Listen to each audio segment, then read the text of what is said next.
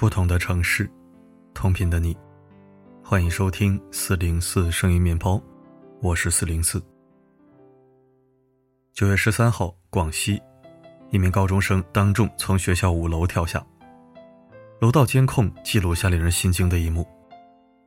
男孩名叫龙某，十六岁，因为疑似早恋，事发当天老师请来双方家长一起谈话，他家长在旁边骂了几句。谈话结束后，包括男孩和女孩一行人走出了办公室。谁也没有想到，男孩趴在走廊上往下望了两秒，随后便翻过阳台纵身跳下。一名男子想要制止，却没能抓住他。画面中只留下惊恐的家长和错愕的老师。好在男孩坠落在了三楼外层的平台上，全身多处骨折，并无生命危险。无独有偶，去年九月份，因为打扑克。初三学生张某瑞，其母亲被请到学校与班主任面谈。可母亲一见到张某瑞，上前就是两耳光，全然不顾周围有同学、老师。随后，母亲掐住了张某瑞的脖子，将他的头往墙上撞。后来，母亲离开，张某瑞默立了两分钟，转身爬上栏杆，从五楼跳下。他没有龙某那般的幸运，生命最终定格在了十四岁。一起起极端事件，让不少人感到惋惜，更让许多父母百思不得其解。骂两句怎么了？脸皮厚一点不就行了吗？一点小事就自杀，现在的孩子为什么那么脆弱？曾看过张某瑞事件中的这样一个评论：那位母亲，你有没有想过你的孩子在这所学校当着这么多老师同学的面被你随意打骂？你知不知道身边有他的同学，有他的朋友？有欺负他的人，也许还有他暗恋很久的女孩。你踏碎了一个孩子的自尊心，还是被母亲踏碎的？一如作家童华说的：“孩子在很多时候比大人还要面子，因为世界很小，所以所有的小事都不小。当众出丑，最伤孩子。可在许多父母看来，以此作为惩戒手段，再寻常不过。”江西南昌，一位母亲在地铁车厢中尖声责骂孩子，甚至动起了手。孩子只能无助地站在原地，几次因为害怕举起双手遮挡母亲挥舞的手臂。从母亲的责骂中，人们才知道，事情的起因是孩子不小心弄丢了价值五元的地铁票。西安一名女子在马路上用自行车撞击小女孩的身体，并连续掌掴孩子。经过调查，二人是母女关系，原因是女儿和同学发生纠纷，她两次被学校约谈，女子感到气愤才对其体罚。辽宁葫芦岛，一位母亲拉着自己十岁的女儿往海里走了三十米，女孩哭着想要上岸，但母亲死死地拽住女孩，不许她向岸边走。民警劝导无果，四个民警一同下水，才把两个人拉上来。母亲解释。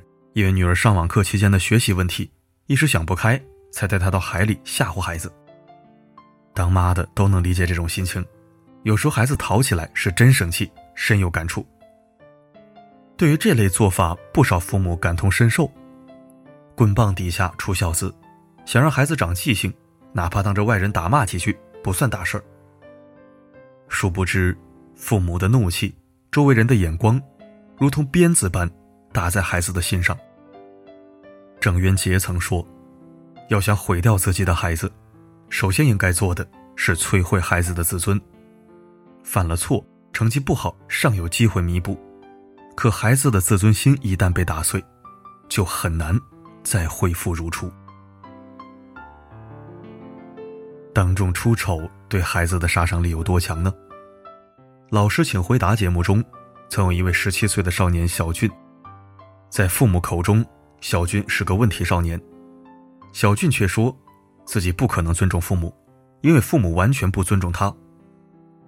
原来刚上高中的时候，父母觉得小俊交友不慎，因此母亲特意在放学时间，当着全校同学责骂小俊，想把那些狐朋狗友吓退。这件事儿让他在无数同学面前丢了脸，也让他彻底寒了心。你们怎么对我，以后我就怎么对你们。从此，他拒绝与父母沟通，稍不顺心就摔门出气，甚至对父母大打出手。有这么重的伤害吗？在父亲眼里，这不过是一件小事。他提起当年自己被母亲追着满街打骂的经历。主持人问他：“是多少年前的事情了？”“大概八几年。”“过去三十多年了，那你为什么还记得？”“因为他伤害你了。”父亲顿时哑口无言。关系学家周凡说：“无论是父母对孩子，还是伴侣之间，人们总以为让对方感到羞耻会让对方反省。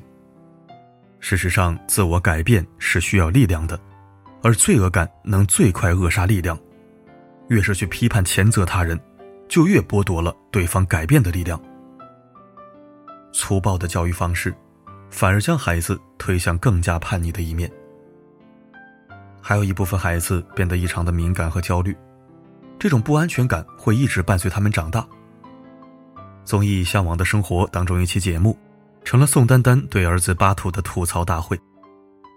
巴图不会做早餐，宋丹丹便讽刺道：“怎么这么笨呢？我生了一个废物儿子，可以换儿子吗？”仰着头，把嘴张大，当众表演巴图上托儿所时哇哇大哭的糗事。巴图脚趾发痒。宋丹丹又是一顿奚落，不会是你自己啃的吧？你小时候就喜欢自己啃脚。接着还让巴图给大家表演啃脚，一旁的黄磊有些尴尬，何炅也赶紧打圆场。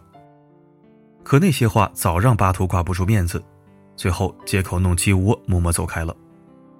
宋丹丹还不忘补刀子，要是能搭好，我还真不是他妈。宋丹丹是爱儿子的，这点毋庸置疑。但他的方式和许多父母一样，很少给予孩子赞扬和肯定，哪怕有外人在，也毫无顾忌的抨击、讽刺孩子。中毒的父母中写道：“小孩是不会区分事实和笑话的，他们会相信父母说的有关自己的话，并将其变为自己的观念。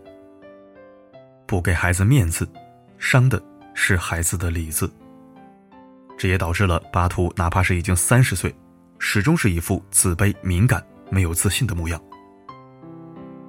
古人有言：“对众不责，愧悔不责，木业不责，正饮食不责，正欢庆不责，正悲忧不责，疾病不责。”好父母嘴上都有一条拉链。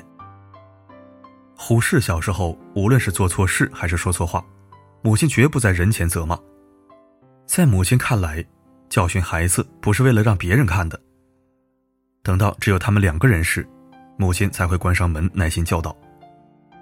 长大后，胡适也成为了一个儒士，而他把这一切都归结为母亲的功劳。如果我学得了一丝一毫的好脾气，如果我学得了一点点接人待物的和气，如果我能宽恕人、体谅人，我都得感谢我的慈母。最好的教育方式，是父母言传身教。父母的尊重里，藏着孩子的一生。适度惩罚是对孩子的负责，但也别忘了，要保护孩子的尊严。多一点换位思考，多一些彼此尊重，结果也许会很不一样。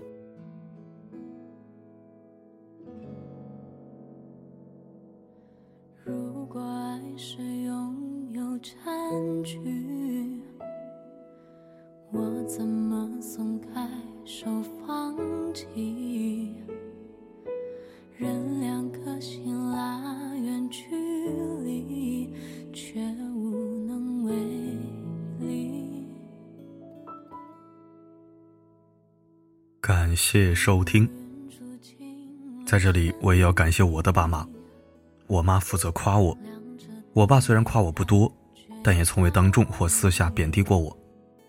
父亲嘛，大多如此，表达情感这方面不如母亲，但至少没有踩踏过我的自尊。我妈负责夸我，也没让我变成一个不识好歹、不明事理的巨婴，反而让我学会了去称赞他人，也认可自己。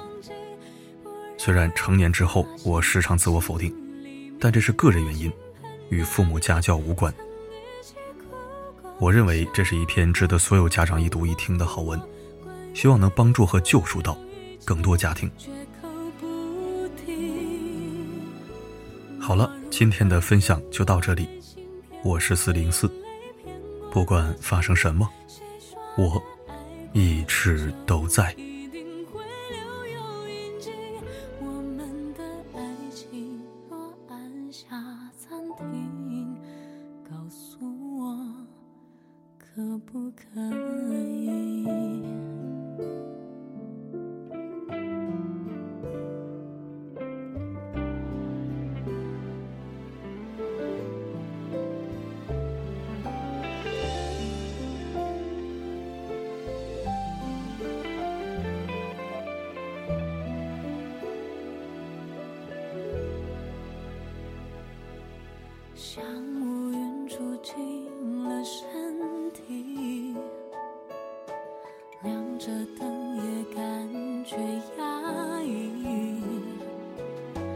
在孤独中同样拥挤再见了相遇。